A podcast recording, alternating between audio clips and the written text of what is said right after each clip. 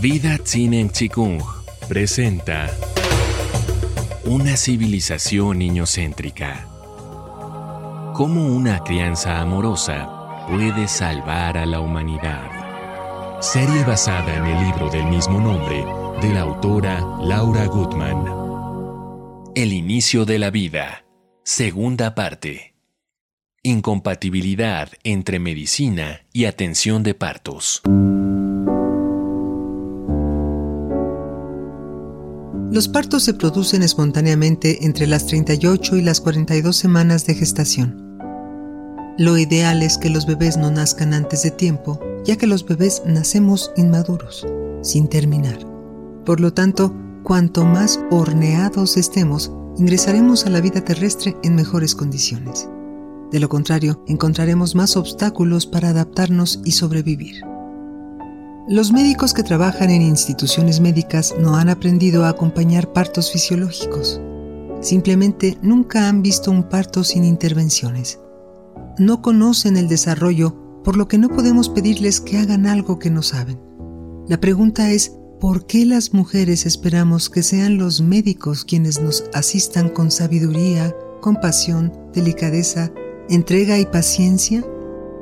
Porque preferimos continuar en las falsas creencias colectivas, decretando que el médico sabe. Sin embargo, sí existen algunos médicos que se han preparado de la mano de parteras sabias, pero no encajarán más en los formatos hospitalarios porque ya no serán capaces de someter a las mujeres a rutinas vejatorias. Los cambios que una civilización solidaria precisa dependen de nosotras.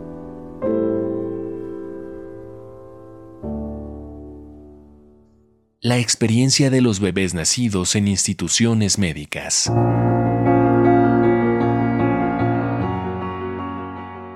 Apenas nacidos somos sometidos a una experiencia aterradora, el corte inmediato del cordón umbilical. Solo una civilización cruenta puede haber instaurado una acción tan despiadada sobre nosotras, las criaturas humanas. La naturaleza ha previsto un pasaje lento y suave en la transición del medio acuático al medio aéreo. De hecho, cuando no hay intervenciones, tan pronto como emergemos del canal de parto, continuamos recibiendo oxígeno y nutrientes a través del cordón umbilical. Es fácil constatar que el cordón sigue latiendo durante varios minutos después del parto, cosa que nos permite ir aspirando paulatina y suavemente pequeñas bocanadas de aire. Si respiramos poco a poco, el oxígeno que ingresa a nuestros pulmones lo hará delicadamente mientras tosemos, escupimos y expectoramos algunas secreciones. Por el contrario, cuando sin previo aviso y de forma inmediata nos cortan el suministro de oxígeno a través del cordón umbilical, nos vemos en la obligación de aspirar una enorme bocanada de aire además de arrastrar las secreciones y mucosidades hacia el interior de nuestros aparatos respiratorio y digestivo. El aire gélido ingresa provocando una explosión en nuestros pulmones que se ponen en funcionamiento por primera vez. ¿Acaso no es una atrocidad?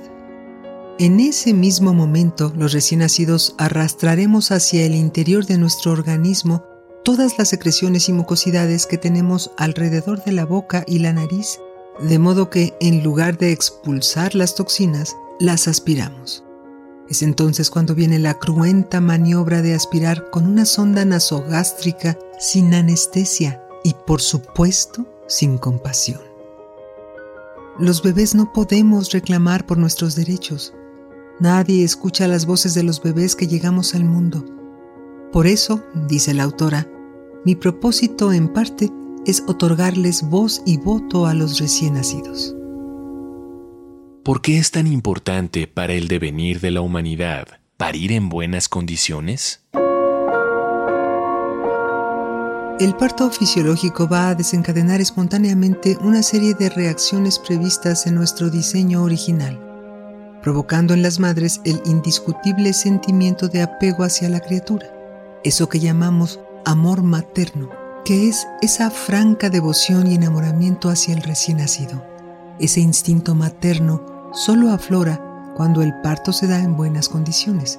Pero si hemos estado asustadas y drogadas, el instinto que emerge es el de supervivencia. Debemos transformar la civilización hacia un sistema solidario, ecológico y amoroso. Aquello que sucede entre recién nacido y madre durante el parto va a tener un impacto trascendente para el futuro de nuestra civilización.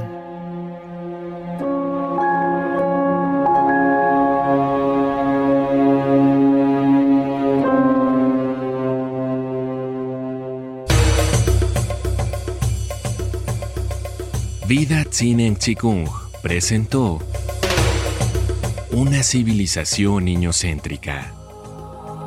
Cómo una crianza amorosa puede salvar a la humanidad. Serie basada en el libro del mismo nombre de la autora Laura Goodman.